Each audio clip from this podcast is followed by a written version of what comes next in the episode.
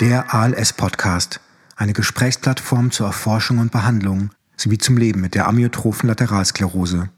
Mit dem wissenschaftlichen Beirat der Boris Canessa ALS Stiftung und Leiter der ALS-Ambulanz der Charité, Professor Dr. Thomas Mayer. Willkommen im ALS-Podcast. Heute im Gespräch mit Dr. Christopher Secker, Arzt und vor allem Wissenschaftler am Max-Delbrück-Zentrum für molekulare Medizin in Berlin. Er beschäftigt sich seit schon über sechs Jahren mit der schädlichen Ablagerung von Proteinen bei neurodegenerativen Erkrankungen, so auch bei der ALS. Bei der ALS ist bekannt, dass verschiedene Proteine, vor allen Dingen TDP43, sich ablagern und möglicherweise den Schlüssel darstellen für die Aufklärung der Erkrankung oder auch für eine Therapie. Deshalb ist die Ablagerung von Proteinen heute Thema im ALS-Podcast. Lieber Chris, herzlich willkommen. Hallo, vielen Dank für die Einladung. Sehr gerne. Bei 95 Prozent aller Menschen mit ALS gibt es Ablagerungen von TDP43. Was ist das für ein Eiweiß? Ja, also ist ein interessantes Eiweiß auf jeden Fall. Ähm, vielleicht mal mit dem Namen angefangen. TDP43 steht für TAR DNA Binding Protein. Das beschreibt eigentlich eine Funktion, die am Anfang mal entdeckt wurde, dass es ein bestimmtes DNA-Motiv binden kann.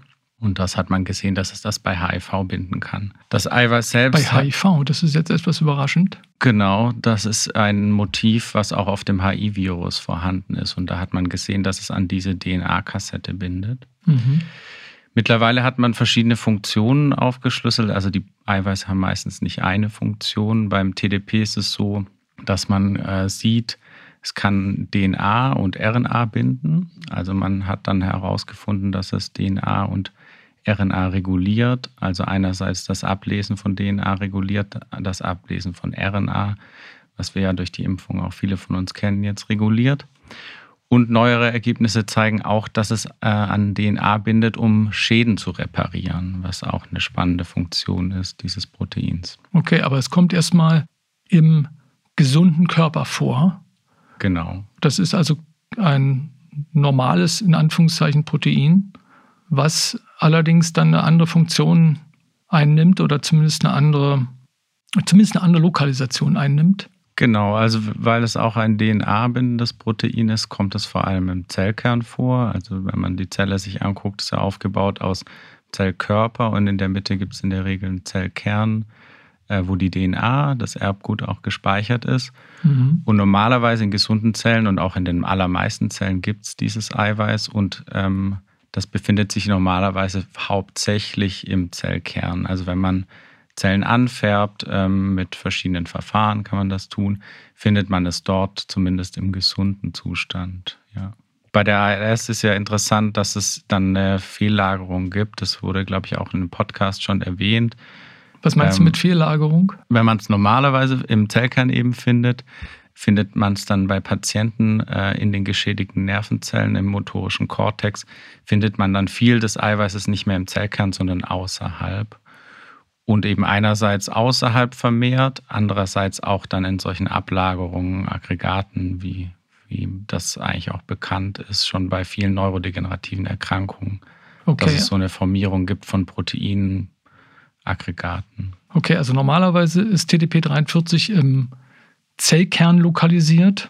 Ja. Und nicht in die eigentlichen Zelle an sich? Jein, also der größte Teil, wenn man das anfärbt. Man okay. weiß, dass es quasi shuttelt zwischen Zellkern und äh, Zytoplasma, nennen wir das, das Äußere. Das Shutteln heißt hin und her pendeln. Genau, das pendelt hin und her ja. und transportiert dabei zum Beispiel auch RNA, weil das eben daran bindet und dann durch gewisse Poren in dem Zellkern da auf die andere Seite geht. Aber das meiste des Proteins auf jeden Fall ähm, ist im Zellkern normalerweise. Okay, also es pendelt hin und her, überwiegend im Zellkern, ein bisschen draußen. Also draußen heißt jetzt außerhalb vom Zellkern und in der Zelle selbst. Genau. Und wenn es dann sich ablagert bei der ALS-Erkrankung, ist es das gleiche TDP43 oder ist das irgendwie verändert? Also es ist verändert von der Faltung. Eiweiße sind ja aus vielen kleinen Bausteinen aufgebaut, Aminosäuren. Mhm. Und in der Regel macht das Eiweiß vor allem seine Funktion auch durch die dreidimensionale Faltung dieser Kette von Einzelbausteinen. Und wenn es dann abgelagert ist, dann ist vor allem die Faltung anders. Also das, die Länge äh, kann noch gleich sein, also das sind noch alle Bausteine da, aber es verklumpt, faltet sich anders wie sonst.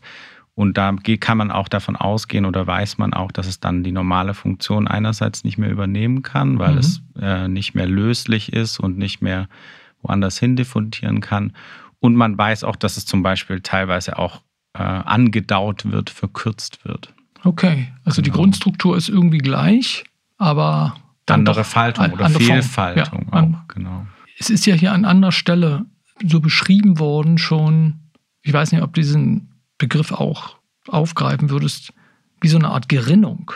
Also, dass das Eiweiß geronnen ist. Würdest du das auch so sehen? Oder? Das kann man so sagen. Also, es ist nicht mehr löslich. Das kann man sich ja vorstellen, kennt man auch von Eiweißen. Wenn man die kocht, dann fallen ja. die aus. Ja, okay. Und ähm, wenn man zum Beispiel ähm, Präparat von einem verstorbenen Patienten sich anguckt und diese Zellen auflöst und das Eiweiß darstellen möchte, dann kann man das nicht mehr ohne weiteres auflösen, wie bei einem gesunden, dieses TDP, sondern es ist in diesen Klumpen und man braucht spezielle chemische Substanzen, eine Art Seifen, äh, um das überhaupt löslich machen zu können. Und das spricht eben dafür, dass es unlöslich ist und ausgefallen im natürlichen Zustand. Und diese Ablagerung von TDP43, ist das speziell bei der ALS so vorhanden oder gibt es auch andere Erkrankungen, bei denen TDP43 so vorkommt? Also immerhin hatte ich ja auch in der Anmoderation gesagt, dass du dich mit neurodegenerativen Erkrankungen und Proteinablagerungen so insgesamt beschäftigst. Die Frage ja. ist, kennst du das oder kennt die Wissenschaft das auch von anderen Erkrankungen? Also TDP 43 ähm, nicht bei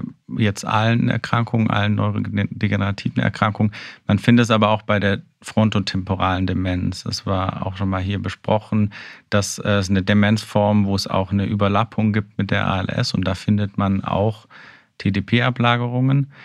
Man findet interessanterweise aber auch TDP-Ablagerungen in milderer Form bei anderen Demenzformen mhm. und zum Beispiel auch bei einem mechanischen Schaden. Also wenn man, wenn man sich den Kopf stark stößt, ein quasi Schädel-Hirntrauma hat, kann TDP sich auch vorübergehend ablagern. Bei der ALS ist nur extrem charakteristisch, dass man vor allem fast nur dieses Protein findet, das sich ablagert oder beziehungsweise die Ablagerungen zum allergrößten Teil daraus bestehen. Bei der FTD eben auch. Und bei anderen Erkrankungen ist es eher so, dass es Neben, Nebenerscheinung ist. Ah ja, also bei der Boxer-Demenz, die ist ja bekannt, Dementia pugilistica. Das ist jetzt eine offene Frage. Kommt es da auch zur TDP43-Ablagerung? Also ich habe gehört in der Vergangenheit, dass es insbesondere Tau ist, was sich auch ablagert. Genau, also es, ich kenne jetzt selbst vor allem auch äh, Mausstudien, wo man gesehen mhm. hat, wenn man das Gehirn quasi ähm, schädigt, ähm, dass sich da auch TDP-Ablagerungen bilden, die sich aber auch, wenn der Schaden regeneriert wird, wieder zurückbilden. Ähm, bei Menschen ist aber auch nachweisbar. Ähm, bei der Boxer-Demenz kann ich es jetzt nicht sagen. Ja, kann okay. gut sein, dass da Tau im Vordergrund steht. Ein anderes Eiweiß, was sich vor allem bei der Alzheimer-Demenz ablagert. Ja, das könnte ein Hinweis sein, dass TDP43 dann doch durch verschiedene Ursachenprozesse ja, abzulagern ist. Genau, also es ist natürlich äh, bei der ALS besonders prominent auch das Eiweiß, weil man eben gesehen hat, bei 95 Prozent der Patienten bestehen diese Ablagerungen vor allem aus TDP mhm. und bei den anderen Erkrankungen stehen da andere Proteine im Vordergrund.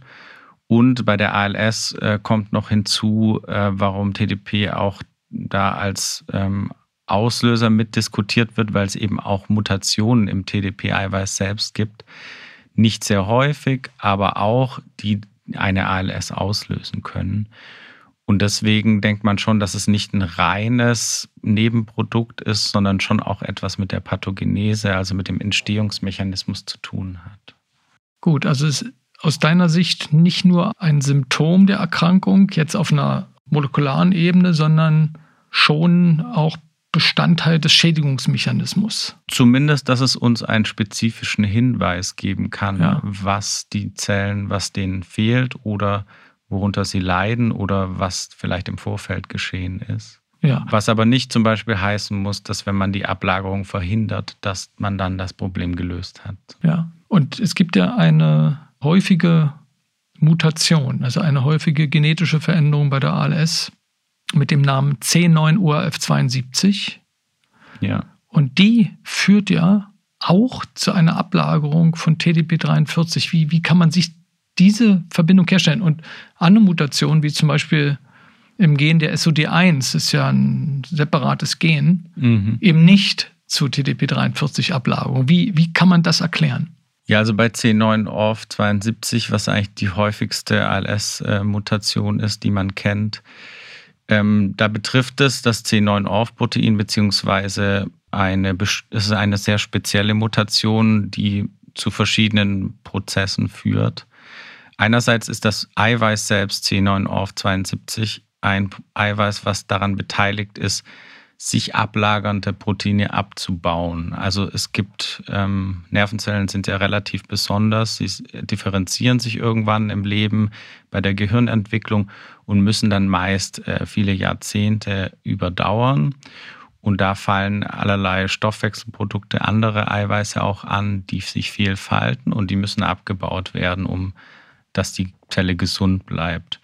Und jetzt ist es so, dass C9orf72 bei der ALS auslösenden Mutation ist verringert. Das heißt, es kann zum Beispiel sein, oder das ist eine Hypothese, die diskutiert wird, dass der Abbaumechanismus nicht mehr so effizient funktioniert und TDP zum Beispiel auch sonst anfällt in diesen mhm. Nervenzellen und vielleicht auch zu einem gewissen Grad sich auch ablagern kann und dann eben nicht mehr effizient abgebaut wird. Das ist zum Beispiel ein denkbares mhm. Szenario, warum wir bei C9 auf 72 auch TDP-Ablagerungen finden.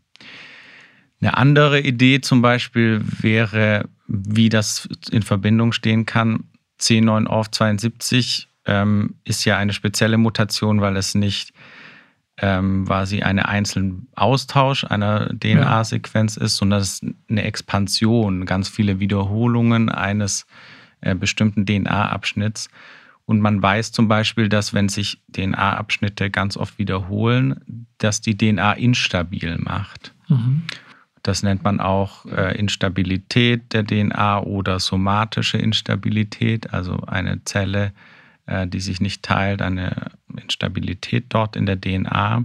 Und es könnte zum Beispiel sein, dass TDP viel produziert wird weil es benötigt wird, um DNA-Schäden zu reparieren in dem Fall und deswegen einfach in hoher Konzentration anfällt und sich deswegen auch ablagert. Okay, dann wäre ja TDP43 eigentlich ein Ausdruck einer, wie so eine Art Selbsttherapie der Zelle und an sich nichts Negatives. Ist möglich. Das hat, ja, also das hätte natürlich große Implikationen. Also diese Unterscheidung aus meiner Sicht, da ist jetzt spannend, was du dazu sagst. Also entweder man versucht TDP 43, weil es äh, praktisch der Gegner ist, zu reduzieren, mhm. dann wäre das ein Problem, wenn eigentlich TDP 43 eine positive schützende Rolle hat und umgekehrt. Ja. Also was macht man jetzt richtig? Ja, ich würde sagen, man ähm, weiß es noch nicht. Ja. Und das ist ja auch bei C9OFF zum Beispiel etwas, was im Moment diskutiert wird. Auch da möchte man ja, überlegt man ja einerseits das Protein zu reduzieren. Andererseits weiß man, dass es auch eine natürlich wichtige Funktion hat. Und ähm, genau, man kauft sich natürlich mit der Reduktion auch im Zweifel dann ein, dass man auch das gesunde Protein nicht mehr hat, wo man seine normale Funktion übernehmen kann. Und auch bei TDP ähm, hätte man sicherlich Bauchschmerzen, das zum Beispiel ganz zu entfernen, weil dann die DNA-Reparatur nicht mehr gut funktioniert. Ja, also dass ein Ansatz wie bei der SOD gewählt wird, mit einem Antisense-Oligonukleotid das TDP43-Gen zu unterdrücken, wahrscheinlich in gewisser Hinsicht riskant ist. Würdest du das so sehen? Ja, zumindest wenn man damit auch das gesunde Allel, also die gesunde Kopie trifft. Das ja. zum Beispiel bei TDP-Mutationen, ähm, wo Veränderungen im TDP sind, ist das meistens auf nur einer Kopie und man mhm. hat auch eine gesunde. Und man weiß, dass sich das äh, mutierte, veränderte, kranke Allel dass dieses TDP die Veränderung dazu führt, dass es sich vermehrt ablagert und okay. schneller fehlfaltet. Wenn man zum Beispiel nur das reduzieren könnte und das andere erhalten bleibt, dann denke ich, wäre es ein super Weg oder der hätte auf jeden Fall großes Potenzial. Aber im Moment sind die Technologien in der Regel erst so weit, dass man das noch unspezifisch beide Allele trifft und dann ähm, wäre es, denke ich, zu riskant im Moment. Genau. Ja, wäre, wäre das auch ein Weg bei C9 URF72? Eine allelspezifische Antisense-Oligonukleotidtherapie? Ja, das ist auf jeden Fall denkbar, genau, weil ähm, die, die Seite quasi, die ähm, das Allel äh, produziert, wo das die Mutation auftritt, da wird eh nicht so viel Produ äh, Protein noch von produziert und ja. auch eine andere Isoform zum Beispiel. Und dann könnte man sich überlegen, dass das äh, funktionieren kann.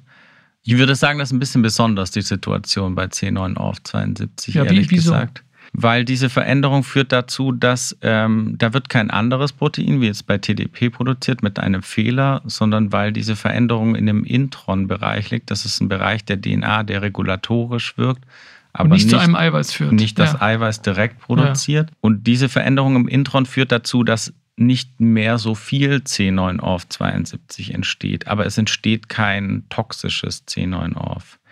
Es entstehen zwar noch andere toxische Peptide, genau, und deswegen ist es sicherlich auch ein valider Weg. Trotzdem würde man auch weiter das gesunde C9ORF reduzieren. Und ich denke, bei C9ORF ist man sich jetzt auch zum Beispiel aufgrund der letzten äh, Studienergebnisse von der Reduktion generell nicht so sicher, ob man äh, das, das war der ALS-Podcast, noch weiter gefördert durch die Boris Canessa ALS Ja, ich glaube, da an der Stelle müssen wir nochmal einen Schritt zurückgehen. Die Studie ja. zu C9ORF 72 Antisens-Oligonukleotid-Behandlung.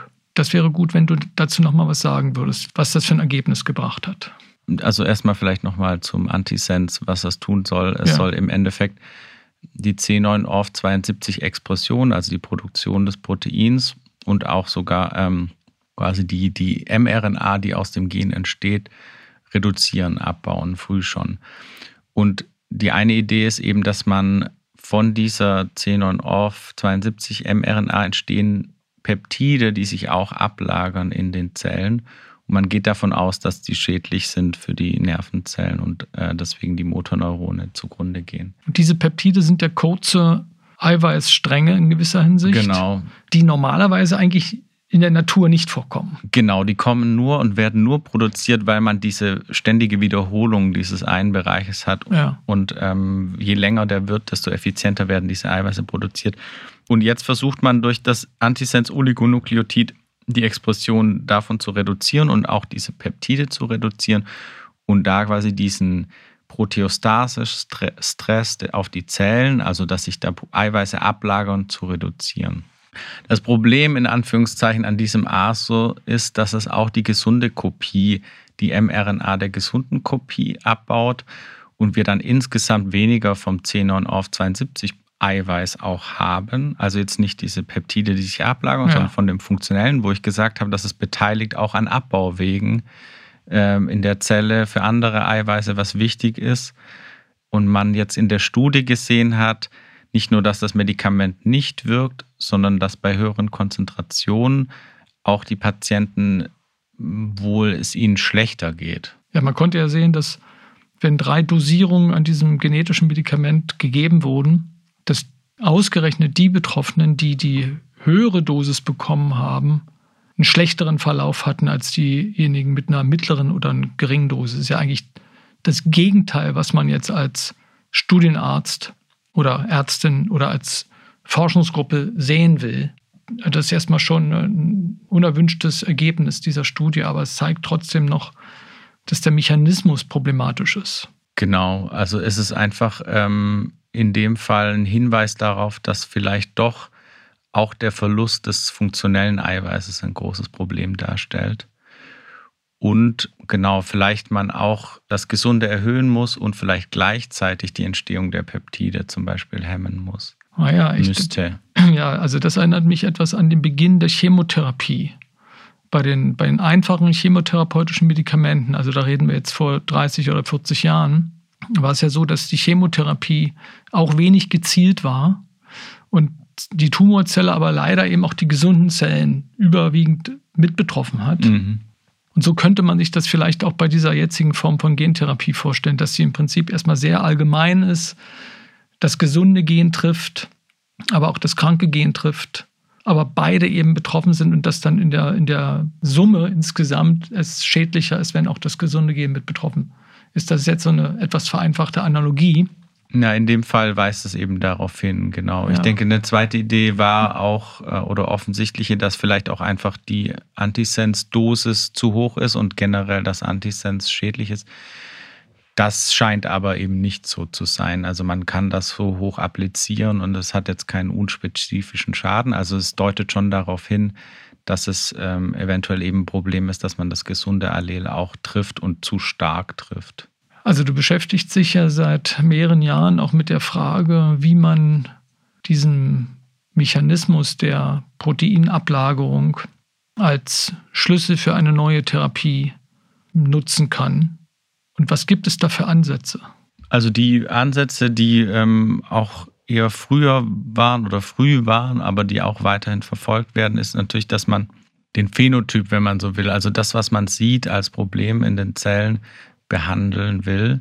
Das heißt, dass man die Ablagerung reduziert. Also man weiß schon, dass wenn sich in Zellen so große Eiweißklumpen bilden, dass die Zelle damit Probleme hat. Also wenn man das einbringt in in andere Zellen, dann leiden die darunter, weil sie damit nicht zurechtkommen, so ohne weiteres. Und ähm, quasi man kann sie versuchen zu unterstützen, das abzubauen.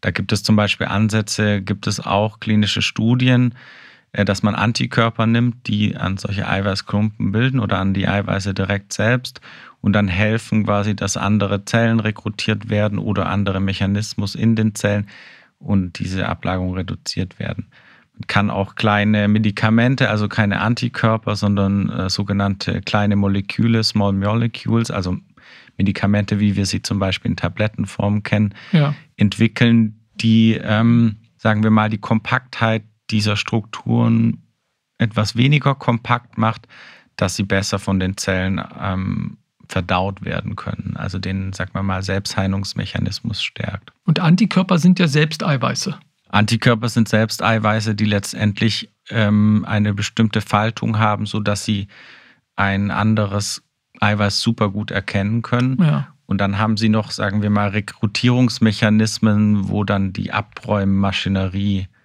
rekrutiert wird. Genau. Okay, das ist wie so eine Art Suchmaschine, die sagen, wo ist das fehlerhafte Eiweiß? Ich bin selbst ein Eiweiß, ich jetzt als Antikörper bin aber sehr gut, das feindliche Eiweiß zu finden und habe hinter mir noch Helfer, die mich unterstützen, mich als Antikörper dieses feindliche Protein zu zerstören.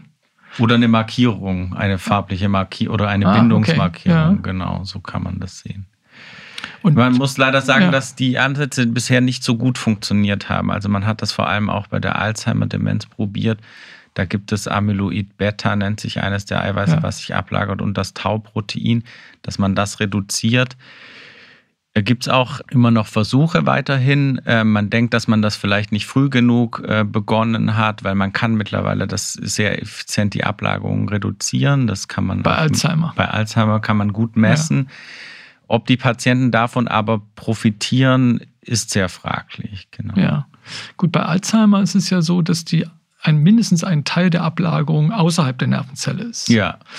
Das ist nun gerade der Unterschied bei der ALS. Ja. Haben Antikörper überhaupt eine Chance, an das TDP43, was innerhalb der Zelle liegt, überhaupt ranzukommen? Würde das funktionieren? Genau, also innerhalb der Zelle im Lebenden nicht so ohne weiteres. Ähm, da könnte man sich nur vorstellen, dass wenn Nervenzellen zugrunde gegangen sind und dann ist noch TDP-Klumpen da, dass das dadurch abgeräumt wird.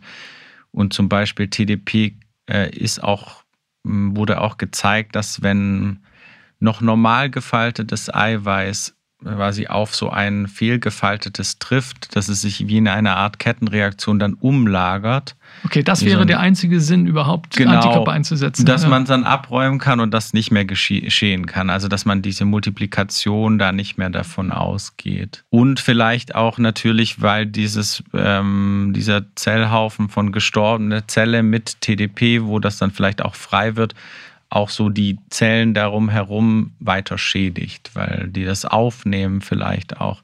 Deswegen kann man sich schon vorstellen, dass es Sinn ergibt. Besser wären für intrazelluläre Strukturen eben kleinere Moleküle, die dann zum Beispiel diese Ablagerung destabilisieren und helfen, dass die Zellen das selbst wieder verstoffwechseln können. Oder auch kleine Moleküle, die die selbst äh, die eigenen Prozesse der Zelle stimulieren, um so etwas abzubauen. Okay, also ich wollte vielleicht nochmal was zu der Ansteckung sagen. Das kann man sich ja im Prinzip so vorstellen wie auf einem Berghang ein Lawinenzaun. Also die Lawine läuft schon so ein bisschen, aber es stehen eben Zäune am Hang, die eben verhindern, dass eben aus so einem geringgradigen Schneeabgang praktisch dann eine riesige Lawine wird. So kann man sich das Antikörperkonzept vorstellen. Genau, oder zumindest diesen Anregungsmechanismus, ja. den man damit vielleicht verhindern könnte. Ja. Gibt auch Ideen, dass man das vielleicht in der Konformation stabilisieren kann, dass Protein wohl nicht mehr andere anregen kann, dann sich auch fehl zu verhalten. Auch durch Antikörper? Eher auch durch kleinere Moleküle. Kleinere Moleküle. Trotzdem, all diese Ansätze basieren darauf, dass wir den Zellen wirklich auch helfen, dadurch, dass wir diese Ablagerung dann entfernen wenn bei TDP zum Beispiel auch eher im Vordergrund steht, die eigentliche Funktion und wir durch die Ablagerung einen Funktionsverlust haben, zum Beispiel, dass die DNA nicht mehr repariert werden kann, dann wird man da wahrscheinlich nicht so viel mit bewirken können. Wie kann man sich so kleine Moleküle vorstellen? Wie findet man diese kleinen Moleküle? Also, wie kann man sich kleine Moleküle vorstellen? Wir kennen alle vielleicht äh, Aspirin in Tablettenform. Aus was besteht das? Es ist im Endeffekt ein kleines chemisches Substanz, quasi die aus organischen Atomen aufgebaut sind, Kohlenstoff, Stickstoff, ja. äh, manchmal Schwefelatome, vielleicht die Größe haben wie eine, zwei, ein paar Aminosäuren. Genau, und die werden quasi chemisch synthetisiert. Mhm. Und ähm, ja, das sind die klassischen tablettenförmigen Medikamente, die wir eigentlich so kennen und ja. auch die bisher noch häufigst zugelassenen Medikamente. Die Antikörper, die nennen wir ja in der Medizin gerne auch biologische Medikamente. Genau. Das ist vielleicht eine Unterscheidung. Zu chemischen Medikamenten, ja, wenn man so will. Chemische, genau. synthetisierte kleine Moleküle gegen große Antikörper, die biologische Medikamente genannt werden. So in der groben genau. Einteilung. Genau. Ja. Kann man ein bisschen auch sagen, die Antikörper werden biologisch auch produziert in der Regel. Man braucht einen Organismus, der die zusammenbaut. Genau, bei den chemischen Molekülen macht man eine chemische Synthese. Also das, genau. Ja, Organismen meinst du jetzt Bakterien? Zum Beispiel. Ja, genau. das ist genau. vielleicht nochmal ganz wichtig, genau. dass man kann Bakterien ja. dazu bringen, Antikörper zum Beispiel zu produzieren oder ja. andere Zellen. Genau. Also keine, Wobei, keine Tiere oder keine anderen größeren Organismen. Ja, Bakterien tatsächlich eher nicht, äh, weil die nicht so gut zurechtkommen ja. mit der Komplexität eines Antikörpers. Aber man baut dann, sagen wir mal, eine Helferzellmaschine, die dann für einen die Antikörper produzieren. Ja, wo, wo, in welchem Organismus werden die dann hergestellt? Also das sind sogenannte Hybridoma-Zellen. Das sind tatsächlich Zellen, die mal aus menschlichem Gewebe auch gewonnen wird oder auch andere Spezies und die kann man dann so modifizieren, dass sie Antikörper produzieren. In einer Zellkultur. Genau, ja. genau. Dann lässt man die letztendlich in einer Kulturschale wachsen und kann dann den die zum Beispiel sekretieren dann den Antikörper, also geben den an ihr Nährmedium ab und dann kann man das ernten daraus und aufreinigen. Ja. Naja, ich meine, diese Detaildarstellung ist insofern wichtig, weil es ja auch Überlegungen gibt zum, zu Risiken oder zu Tierschutzaspekten äh, und so weiter. Ja. Also früher hat man ja auch Insulin zum Beispiel aus Schweinen extrahiert und das war ja doch für das Tierwohl ein Problem oder es ja. war einfach eine ganz andere Form, wie man äh, biologische Medikamente, wenn man jetzt Insulin auch als solches bezeichnet, gewonnen hat und das ist heute ganz anders. Und das ist, glaube ich, wichtig an der Stelle ja. zu betonen, dass es eben, das heißt, aus dem Organismus kommt, dass es einfach eine Petrischale ist. Jetzt im industriellen Sinn natürlich noch eine große Anlage. Ja, genau. Aber es ebenfalls keine Tiere sind. In der Regel nicht. Ja, es gibt der, noch einzelne ja. Fälle, wo man das noch machen muss, aber ja. in der Regel nicht. Genau, und die chemischen Moleküle werden eben ähm, im Labor aus Einzelbestandteilen synthetisiert, quasi ja. ohne einen Organismus zu Hilfe zu nehmen in der Regel oder eine Zelle. Ja, ja die kleinen Moleküle, wie findet man solche neuen Medikamente? Ja, also man bedient sich oder man versucht Modelle zu bauen, äh, wie man kleine Moleküle quasi finden kann. Gibt es verschiedene Ansätze, man kann das ein bisschen einteilen. Also man baut letztendlich ein Testverfahren, äh, das man zum Beispiel im Hochdurchsatz screenen kann, also wo man ganz viele kleine Moleküle dann testen kann. und was dann letztendlich die Wirkung hat, die man erzielen möchte. Also man und hat auf der einen Seite die Proteine, die man beeinflussen will, und auf der anderen Seite hat man eine, eine, eine Galerie an 1000, 10.000, 100.000 Millionen. Millionen. Wenn man es groß macht, Ja. dann ein paar Millionen. Und äh, dann muss man natürlich ein Format schaffen, in dem man so viele Millionen Subst- Moleküle. Genau. Ja, Dann muss man natürlich ein äh, Format schaffen, in dem man die testen kann. ja. Und dann kann man natürlich sich vorstellen, nimmt man keinen ähm, keinen größeren Organismus, wäre natürlich auch ethisch äh, sehr schlimm, so viel Tierversuche durchzuführen, sondern man bricht das runter und versucht etwas Ähnliches zu bauen, was natürlich eine Art Kompromiss ist, aber wo man quasi trotzdem testen kann, ob die Substanz ein gutes Potenzial hat zu wirken. Ja, okay. Also es ist praktisch wie so eine Art riesiges Schlüsselbund mit einer Million Schlüsseln dran und man versucht einen Schlüssel nach dem anderen in das Schloss reinzustecken und guckt, ob damit die Tür der Interaktion aufgeht. Ist das richtig? Zum Beispiel, genau. Also wenn man jetzt ein Eiweiß äh, kennt, beispielsweise, gegen das man ein Molekül finden will, Mhm. ähm, dann kann man auch einfach nur dieses einzelne Eiweiß, das Protein, aufreinigen. Also man lässt das zum Beispiel von Zellen produzieren, bakteriellen Zellen, extrahiert das und hat dann wirklich nur noch das Eiweiß. Und dann ähm, zum Beispiel, wenn das Eiweiß eine enzymatische Funktion hat, also bei der ALS gibt es zum Beispiel ja das SOD1, die Superoxiddismutase, die eine bestimmte enzymatische Funktion durchführt. Und da kann man dann ein Testsystem bauen, wo man das aufgereinigte Eiweiß zusammen mit einer anderen Substanz gibt und dann wird das umgesetzt und dann hat man zum Beispiel produziert das Licht und dann kann man sehen, okay, das Enzym ist aktiv. Und dann gibt man in eine so eine Platte, das sind in der Regel so Testplatten, in denen man so ein Screening durchführt, so 12 auf 8 Zentimeter. Mhm. Und da gibt es ganz viele verschiedene Kavitäten, also kleine Schälchen. Mhm. Tut man in jede ein so dieses aufgereinigte Eiweiß rein und dann die Substanz, die man testen will. Und dann kann man sich vorstellen, hat man vielleicht 1500 Kavitäten und äh, dann eine Million äh, Substanzen, die man testen will, also ganz schön viele solche Platten. Mhm. Und dann wartet man eine Weile, lässt, dass das Molekül der Kandidat wirken kann. Und dann ähm, liest man das Signal aus. Und wenn jetzt der Wirkstoff zum Beispiel an das Enzym bindet und die Aktivität reduziert und die Aktivität Licht produziert, dann hat man da zum Beispiel weniger Licht. Und dann ähm, weiß man, okay, diese Substanz, dieses Kandidatenmedikament wirkt offensichtlich gegen mein Enzym. Das ist so, ein, man sagt, ein In-vitro, also Assay mit aufgereinigten Eiweiß. Genau, und dann gibt es noch andere Verfahren auch. Ja. Diese Bibliotheken, diese Substanzbibliotheken sind ja extrem wertvoll.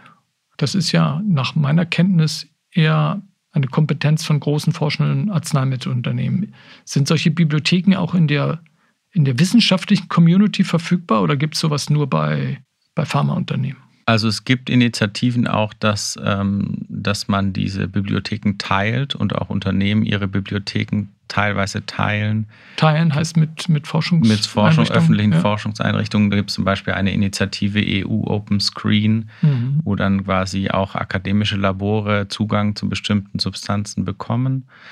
Aber klar, man muss sich vorstellen, es braucht natürlich eine riesige Infrastruktur, dann auch so viele Substanzen äh, im Nasslabor, sagen wir, sagen wir, im Wet Lab testen zu können. Ja. In der Regel braucht das so eine Art Förderbandanlage mit Roboter. Unterstützung, dass das dann auch in einem gewissen Zeitformat äh, durchgeführt werden kann. ja, ist sowas am MDC möglich? Genau, in gewissem Umfang ja. Also Ja. es gibt bei uns auch eine Screening Facility eher am FMP, am Campus in Buch. Was heißt FMP? Das ist äh, Leibniz-Institut für molekulare Pharmakologie. ah, okay. Und da gibt es ein, eine Screening-Unit, die dann zum Beispiel auch solche größeren Screen Screens durchführen Ja. kann. Gut, also es ist nicht mehr so, wie man sich das vielleicht vorstellt, dass ein einzelner Wissenschaftler oder eine einzelne Wissenschaftlerin für sich genommen ohne große Infrastruktur ein, ein neues Molekül finden kann. Das ist sehr, sehr unwahrscheinlich geworden praktisch mit, mit aufgrund der strukturellen Erfordernisse. In der Regel schon. Also man kann zum Beispiel ähm, in einem kleineren Setting wie ich es beschrieben habe, ein sehr gutes Testsystem entwickeln mhm. und dann sagen wir mal eine kleinere Menge von Substanzen testen und dann auch ganz gute Kandidaten finden. Nur man braucht, äh, damit ein Medikament dann in die Anwendung gehen kann, braucht man eine sehr starke Bindung. Also man braucht eine hohe Affinität, sagt man, dieses Moleküls. Und da braucht es dann viel Optimierung oder ein sehr breites Screening. Also sagen wir mal, die ersten Kandidaten kann man auch so finden. Um das dann weiter zu optimieren, braucht man in der Regel dann auch industrielle Unterstützung. Wenn du eine Milliarde Euro zur Verfügung gestellt bekommen würdest, du als Christopher Secker, mhm. was würdest du jetzt in Bezug auf eine zukünftige ALS-Therapie tun? Also welche Struktur würdest du aufbauen und welche Experimente und welche Entwicklungsschritte würdest du machen, um ein ALS-Medikament zu entwickeln? Da sind mehrere Fragen damit verbunden. Würdest du auch TDP43 damit angehen oder irgendwas anderes? Oder würdest du mehr in Richtung Gentherapie gehen, RNA-Technologie? Also du hast jetzt diese eine Milliarde Euro. Was tun? Also ich würde wahrscheinlich ähm, nicht nur eine Sache machen, aber vor allem auch nochmal mehr investieren in die Aufklärung der eigentlichen Funktion der Eiweiße.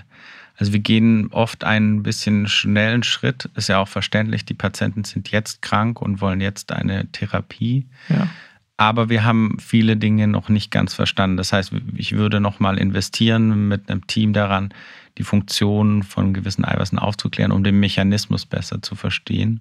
Auch von TDP43? Von, von TDP43, aber auch von anderen ALS-Eiweißen quasi. Gibt ja nicht nur TDP43, ja. um einfach noch besser zu verstehen, woran fehlt es den Motorneuronen. Ja. Und auf einer anderen Ebene würde ich, ähm, glaube ich, mir nochmal genauer, zumindest in gewissen Settings ähm, die Loss-of-Function-Hypothesen anschauen. Also was ist das? Wenn Aggregate gebildet werden, sind die schädlich für die Zellen. Das heißt, wenn man eine Veränderung in einem Eiweiß hat und es zum Beispiel diese Proteinklumpen äh, bildet, kann im Vordergrund stehen, dass das Eiweiß nicht mehr funktioniert, also der Zelle nicht mehr seine normale Funktion bereitstellen kann, zum Beispiel DNA-Reparatur oder Abbau mhm. von anderen Substanzen. Und das nennt man einen Verlust von Funktion, ja. Loss of Function. Loss of Function. Es kann aber auch im Vordergrund stehen, quasi, dass dieses Aggregat, diese Proteinklumpen, die sich bilden, andere Prozesse stören, quasi giftig, toxisch für die Zellen wirken. Und das nennt man ein Toxic Gain of Function, also eine giftige Zunahme an schädlicher Funktion. Und ist ja auch zu Recht, man hat sich auch viel fokussiert auf die Aggregate und auf eine Toxic äh, Gain of Function, weil es dafür auch viele Hinweise gibt. Es gibt aber auch einige Hinweise für eine Loss of Function bei einigen der Eiweiße. Und zumindest hätten wir mittlerweile auch äh, ein paar Tools, wie man gesunde Eiweiße eventuell wieder einbringen könnte oder zumindest auch das gesunde Allel, was in der Regel noch vorhanden ist, dessen Expression zu steigern. Und ich glaube, ich würde mich da engagieren. Okay, praktisch eine Eiweißersatztherapie, wenn man will. Also das verloren gegangene TDP43 ersetzen und das verloren gegangene C9UAF72-Produkt auch eigentlich oder da nicht? Ist denkbar auf jeden Fall. Wir haben ja, ja. schon besprochen über die Studie, wo man gesehen ja. hat, wenn man es mhm. zu stark reduziert, dass ja. das schaden kann. Genau, und da ist es auch denkbar, dass das helfen könnte, wenn man das Gesunde wieder, wieder verstärkt hat oder sogar von außen einbringt. Also ein Teil in die Aufklärung der Mechanismen und ein anderer Teil in die Entwicklung einer Eiweißersatztherapie. Was noch? Also ich bin äh, sehr überzeugt oder immer mehr ähm, beschäftigt auch mit, mit Computational Verfahren, also computergestützten ja. Verfahren, um Medikamente zu entwickeln. Und da gibt es viele Potenziale auf mehreren Ebenen. Einerseits. Da würde ich gerne nochmal drauf zurückkommen gleich. Äh, vielleicht noch eine Ergänzung äh, zum Thema Eiweißersatztherapie, dass wir das nochmal zu Ende mhm. führen. Wie kann man das machen? Also ähm, man kennt ja mittlerweile diese Antisense-Oligonukleotide, mit denen man die Expression von Proteinen reduzieren mhm. kann. Funktioniert ja, indem ähm, man quasi was äh, baut, was an die mRNA, die Messenger-RNA bindet und die abbaut und dann das Protein nicht mehr produziert wird. Genauso kann man ähnliche Antisense-Oligonukleotide bauen, die quasi mRNA stabilisieren nicht abbauen, sondern stabilisieren. Mhm. Und dann kann man die Expression zumindest zu einem gewissen Grad von dem gesunden Allel oder von den Allelen, das ist natürlich schwierig spezifisch zu machen, aber man könnte es stabilisieren, genau. Andere Verfahren sind, dass man die Gene über solche genannte Vektoren einbringt. Also wir kennen das ein bisschen jetzt auch aus der Impf äh, SARS-CoV-2-Impfung. Ja der ähm, AstraZeneca-Impfstoff zum Beispiel ja. benutzt ja einen Helfervirus, einen äh, AAV-Vektor, adeno-assoziierter Virusvektor. Und sowas gibt es auch für Nervenzellen. Also man kann sowas auch einbringen und da dann nicht jetzt das Spike-Protein, wie man es bei der Impfung macht, sondern vielleicht das C9orf72-Protein in die Motorneuronzellen einzubringen. Ist natürlich nicht ganz so einfach. Bei der Impfung muss es nur in den äh, Muskel, Armmuskel kommen ja. und dann vom Immunsystem erkannt werden. Hier müssen wir natürlich an einen anderen Ort. Aber da gibt es auf jeden Fall Entwicklungen, dass man das realisieren kann. Aber das Grundprinzip, das in so eine Art Kapsel zu bringen, das, was man jetzt so als Vektor nennt, ja. und das dann einschleust und selbst wenn man eine Globalpunktion machen muss oder ein anderes Verfahren, das wäre grundsätzlich erstmal vorstellbar und in gewisser Hinsicht schon, schon praktiziert. Genau. Also, also, jetzt nicht bei der ALS leider. Nee, nee, genau, ja. genau. Aber theoretisch ist es möglich, zum Beispiel im, im, Tiermodell auch kann man das sehr effizient oder relativ effizient machen, dass man auch Nervenzellen damit erreicht. Also wir haben die Aufklärung der Mechanismen, die Ersatztherapie durch spezielle Antisens-Oligonukleotide, die stabilisierend wirken und virale Vektoren, um Eiweiße einzuschleusen oder DNA für Eiweiße einzuschleusen. Und die dritte Verwendung, da hatte ich dich ja vorhin unterbrochen, innerhalb dieses Budgets von einer Milliarde wäre dann für die Entwicklung von Medikamenten durch Bioinformatik. Aber ich vermute mal, dass das nicht so teuer ist. Ja, das stimmt nämlich so nicht. Deswegen ist teuer. Ähm, genau, es hat sich viel getan, auch im informatischen Bereich für die Medikamentensuche. Also Einerseits auch um Erkrankungen besser zu verstehen. Also wir untersuchen bei uns im Labor zum Beispiel auch von TDP, welche Bindungspartner hat TDP. Also ein Eiweiß in der Regel macht seine Funktion nicht allein, sondern muss mit anderen Eiweißen im Wechselspiel stehen. Genau, und das hilft uns letztendlich zu verstehen, in welcher Prozess ist bei ALS zum Beispiel gestört. Und man kann das aber mittlerweile auch sehr gut simulieren. Also es gibt jetzt Entwicklungen, dass man erstmal die Faltung von einzelnen Eiweißen in der dreidimensionalen Struktur am Computer vorhersagen kann. Ja. Da werden viele Verfahren von maschinellen Lernen auch benutzt, dass man viele Strukturen experimentell bestimmt hat. Dann trainiert man die Computer und sagt, aus der Aminosäuresequenz wird diese Faltung, jetzt habe ich eine neue Sequenz, was wird daraus für eine Faltung? Und man kann sogar die Komplexe simulieren. Also die Verbindung. Die Verbindung, ja. genau. Zum Beispiel, dass man TDP testet am Computer gegen hunderte andere Eiweiße, ob es daran bindet und dann darüber schließen kann, welche Funktion es eigentlich übernimmt. Okay, das wäre praktisch so eine Alternative zur vorher diskutierten Bibliothek. Wäre das so eine Art virtuelle Bibliothek oder ist da noch ein anderer Aspekt dabei? Genau, erstmal eine Art Bibliothek quasi, um Funktionen auch zu entschlüsseln. Und für die Medikamentensuche würde man auch Bibliotheken von virtuellen Medikamenten ja. testen können gegen solche Eiweiße oder gegen zum Beispiel die Verbindung solcher Eiweiße. Okay, da war jetzt meine Vorstellung, dass eine virtuelle Bibliothek günstiger ist als ein reales Experiment. Die Bibliothek ist günstiger ja. und die werden auch im Moment äh, stark erweitert. Also man kann sich vorstellen, man kann ja ganz viele am Computer designen, das ist ja. nicht teuer, das ist tatsächlich so. Die dann aber zu testen, kann sehr teuer werden, weil. Auch virtuell. Auch, auch die virtuell, virtuell, genau. Man muss sich das so vorstellen, äh, man schickt dann virtuell ein Kandidatenmolekül auf das dreidimensionale Eiweiß am mhm. Computer mhm. und simuliert verschiedene Zustände und berechnet eine Bindungsenergie. Und dann kann man sagen, dieser Kandidat hat ein gutes Potenzial, dieser Kandidat hat ein nicht so gutes Potenzial. Und das braucht CPU-Zeit, also CPU-Rechnerzeit. Genau, CPU ja. kennen wir in unserem Computer, vielleicht ja. haben wir vier Na, vielleicht in unserem nicht alle, Laptop. Nicht alle Zuhörerinnen und genau, Zuhörer. Genau, ein Rechenprozessorkern. Ja. Und da braucht man eben, wenn man einen großen Screen mit einer Million Substanzen macht oder eben Eher macht man da virtuell das dann 300 Millionen Substanzen. Also man kann das einfach da dann noch viel mehr testen. Mhm. Und da braucht man dann äh, mehrere tausend CPU-Stunden, mhm. um so ein Screen durchzuführen. Und das kostet natürlich Strom und man braucht auch die Infrastruktur. Und in der Regel macht man das in Rechenzentren und bezahlt dann die Zeit, die man dort rechnet. Ja, Google ist ja ein großer Anbieter nach meinem Zum nach Beispiel. meiner Kenntnis. Amazon Was, auch. Amazon, genau. Google, Microsoft. Microsoft. Gibt es auch Strukturen in unserem, in unserem Land, in unserer Infrastruktur oder brauchen wir dazu immer große Big Data Unternehmen? Nee, genau. Es gibt auch in der, im, in der akademischen Landschaft große Rechenzentren, ja. genau für solche ähm, wissenschaftlichen Berechnungen. Ja. Ja. Da gibt es ein ganz großes in Jülich, am mhm. Forschungszentrum Jülich zum Beispiel.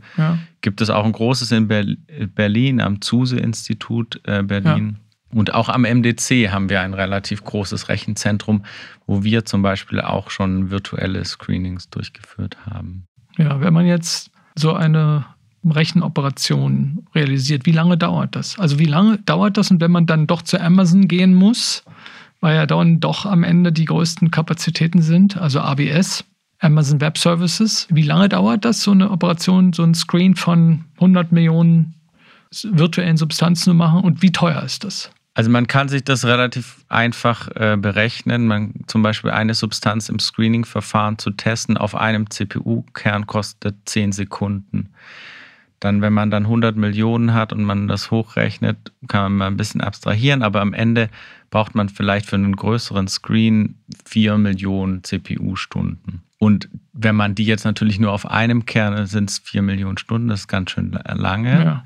Aber wenn man parallel zum Beispiel auf 10.000 CPUs rechnen kann, dann kann man das in ein paar Wochen oder auch sogar, wenn man es noch mehr parallelisiert, in ein paar Tagen rechnen. Das sind 10.000 virtuelle Computer? Genau, das sind aber so Serverschränke, ja. wie man sie vielleicht schon mal irgendwo auf einem Bild gesehen ja. hat, irgendwo in einem Keller ja. mit guter Belüftung, weil das wird ja auch alles ganz schön heiß. Und ähm, genau, da kann man das aber dann vielleicht in drei, vier Wochen wie teuer ähm, ist es dann? Durchführen. So ein Screen kostet dann, wenn man ihn zum Beispiel bei Google, Microsoft oder Amazon kostet, glaube ich, aktuell eine CPU-Stunde 3 Dollar Cent. Okay. Dann kostet vielleicht ein Screen 50 bis 100.000 Dollar. Ein großer Screen. Ja. Gut, dann nehme ich das wieder zurück, dass die Bioinformatik immer günstiger ist, aber sie ist auf jeden Fall schneller. Und kann dann mehr testen, ja. genau, in ja. kürzerer Zeit. Ja. Und dann kann man die besten Kandidaten nehmen, die man dann in echt nochmal nachtestet. Weil das Modell ist natürlich nur so gut wie das Modell und dann ist es natürlich wichtig, das noch zu validieren, aber dann ähm, ist man im Zweifel schneller. Also ich hatte dich ja vorhin gefragt, was du mit einer Milliarde Euro machen willst. Leider ist die eine Milliarde nicht vorhanden. Ja. Und dennoch die Frage, wie würdest du jetzt auch mit den Möglichkeiten, die zurzeit existieren in der ALS-Community und vielleicht mit ein bisschen Optimismus, dass eventuell noch mehr passiert, auch was die finanzielle Ausstattung angeht. Aber was ist deine Vorstellung, was in den nächsten fünf Jahren in Bezug auf die Entwicklung neuer Medikamente zu erwarten ist? Also wir erleben ja gerade eine ziemlich aufregende Zeit durch das, dass wir das erste Mal jetzt die Erprobung von spezifischen Medikamenten sehen. Und auch wenn man sagen muss, bisher war es nicht so erfolgreich, ähm, einige Ergebnisse stehen ja aber noch aus, werden wir davon, glaube ich, extrem viel lernen. Das heißt, wir werden lernen, ob das die Hypothese, die wir da haben, zum Erfolg führt oder nicht. Und selbst wenn sie nicht zum Erfolg führen sollte, wird sie uns in eine andere Richtung oder wird uns einen anderen Weg aufzeigen. Und da kann ich mir schon vorstellen, dass wir da in den nächsten fünf Jahren dann neue Entwicklungen haben, vielleicht auch mit den angesprochenen Verfahren, um vielleicht auch Gene einzubringen oder deren Expression zu steigern. Und das erproben werden und dann vielleicht auch die ersten spezifischen Therapien sehen werden. Ja. Ist vielleicht in fünf Jahren ein ähm, bisschen schnell, weil diese Technologien müssen schon auch noch ein bisschen optimiert werden, dass es effizient funktioniert, so wie die Antisens-Oligonukleotide zur Reduktion auch natürlich eine Weile in der Optimierung gebraucht haben. Aber ich denke, das ist auf jeden Fall ein Szenario, was ich mir da vorstellen kann. Du selbst bist der Arzt und experimentell tätiger Forscher. Mhm. Und das klang vorhin etwas an, dass du eben auch dich für Bioinformatik interessierst und auch einen Masterstudiengang in diese Richtung gemacht hast. Mhm. Und wenn ich jetzt in die nächsten fünf Jahre gucke, die ärztliche Kompetenz, experimentelle Kompetenz und IT-Kompetenz, wie ist dein Plan oder wie ist deine Neigung? Welche Kompetenzen sollen in den Vordergrund treten? Ja, ich versuche im Moment, äh, das gut zu integrieren, sagen wir mal so, dass ich ähm, Perspektive habe aus den unterschiedlichen Bereichen. Ja. Und äh, ich merke natürlich schon, dass mir das hilft, zu wissen, welche Fragestellungen kann man mit was eventuell am effizientesten angehen. Und ich bin im Moment sehr begeistert von den informatischen neuen Möglichkeiten, ja. die wir da haben. Ja. Und ähm, ja, da sehe ich schon meine Aufgabe, mich da noch mehr auch mit zu beschäftigen und da meinen Beitrag zu leisten, dass wir immer schneller und weiter vorankommen, auch in der Entwicklung von Therapien. Gut, das ist ein Aspekt, der bei der ALS-Forschung bis jetzt noch eine zumindest unterkommunizierte Rolle gespielt hat. Und das war eben ein extrem wichtiger Aspekt, das nochmal reinzubringen, dass also neben den klinischen und den, den klassischen experimentellen Verfahren das Thema der äh, Informatik, der Bioinformatik im Speziellen eine große Rolle bekommen wird. Ich danke dir an der Stelle überhaupt für das Gespräch, für die Einblicke, die du gegeben hast und danke Ihnen, liebe Zuhörerinnen und Zuhörer, für Ihr Interesse und Ihr Engagement beim Verfolgen des Podcasts und lade Sie zugleich ein für die nächste Folge. Bis dahin verbleibe ich mit den besten Grüßen. Das war der ALS-Podcast, gefördert durch die Boris Canessa ALS Stiftung.